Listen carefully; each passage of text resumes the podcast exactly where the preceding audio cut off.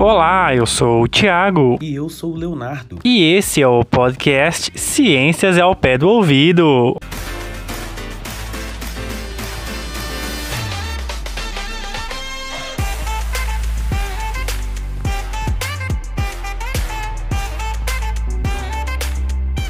Professor, você já pensou em tornar suas aulas de ciências mais instigantes?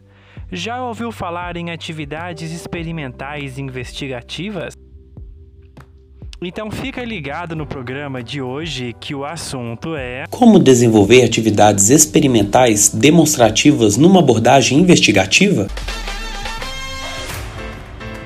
Tiago, você sabe qual a importância do desenvolvimento de experimentação no ensino de ciências? Não, Leonardo, e tenho certeza que o pessoal de casa também não saiba como é. Explica aí pra gente como é então essa investigação. O termo experiência científica é proveniente do latim experientia, que para o ensino de ciências surge como uma possibilidade de desconstruir as barreiras criadas no ensino de ciências. Ah, Leonardo, então podemos dizer que a experimentação no campo da investigação é uma estratégia didática em que as hipóteses levantadas por alunos são testadas ou experimentadas e solucionadas pelos alunos utilizando o conhecimento científico para explicar os fatos e reconstruir as descobertas. Exatamente, Tiago. E você, professor? Sabe qual a importância do desenvolvimento de atividades experimentais para o ensino de ciências? Não? Então eu conto para vocês.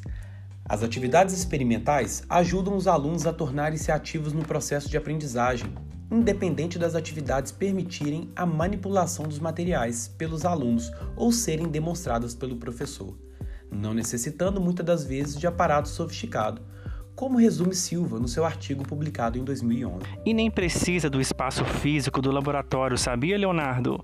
Estudos de Borges realizados em 2002 afirmam que existem atividades experimentais que podem ser desenvolvidas em qualquer sala de aula e qualquer que seja o método de ensino-aprendizagem utilizado, esse deve mobilizar o aprendiz. Mas então, como desenvolver atividades experimentais demonstrativas numa abordagem investigativa? Desenvolver uma atividade investigativa não é lá tarefa fácil requer níveis de aprendizagem e nem todo assunto pode se tornar uma investigação. Mas depois que se tem domínio, é algo muito prazeroso e dá bons resultados. O professor deve ter em mente que ao desenvolver uma atividade investigativa, é preciso envolver os alunos de certa forma para aguçar a curiosidade deles. A partir daí, permitir que eles explorem o problema e em grupos comecem a criar hipóteses. Com isso, os alunos devem tentar explicar com suas palavras o fenômeno a partir do ponto de vista deles sobre a supervisão do professor. Ao estabelecer relações e conectar o que achavam com os conhecimentos científicos adquiridos para construir uma nova visão sobre o fenômeno, os alunos avaliam e refletem sobre o trabalho que desenvolveram.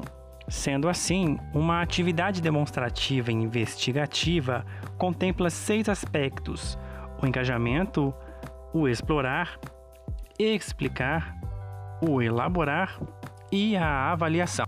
Para exemplificar esse tipo de atividade, nós convidamos o professor Matheus Machado, que já desenvolve uma atividade demonstrativa investigativa com os alunos, muito conhecida pelos professores de ciências, e que proporciona interação, participação ativa, muita discussão e também um viés científico bem interessante, que é a detecção de amido em alimentos com uso de iodo.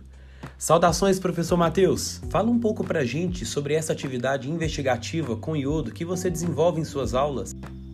Olá a todos os seguidores do Ciências ao Pé do Ouvido. É um prazer enorme estar aqui hoje partilhando um pouco da minha experiência com vocês.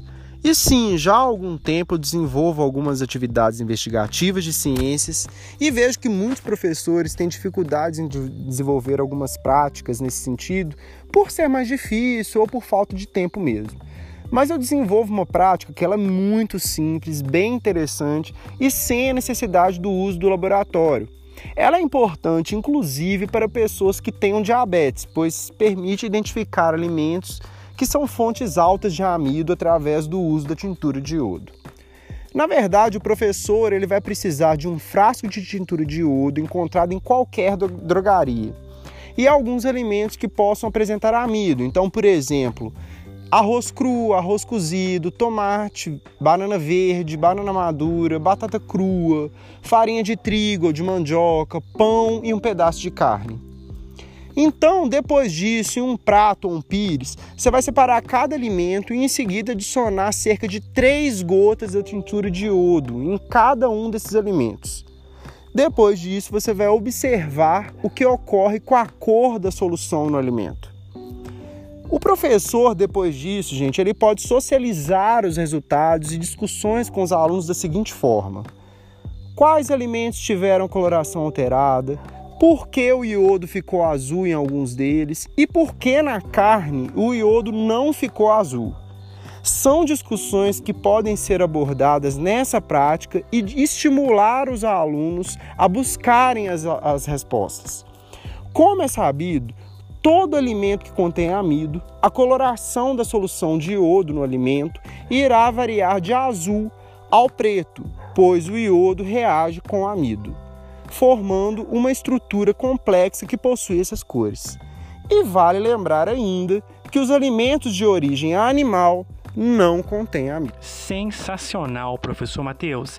Que atividade demonstrativa cheia de conhecimento científico e ao mesmo tempo instigante. Obrigado pela sua contribuição. Não perca o nosso próximo podcast sobre metodologias ativas aqui no Ciências ao Pé do Ouvido. Até, Até o nosso próximo, próximo programa. programa. Tchau. Tchau.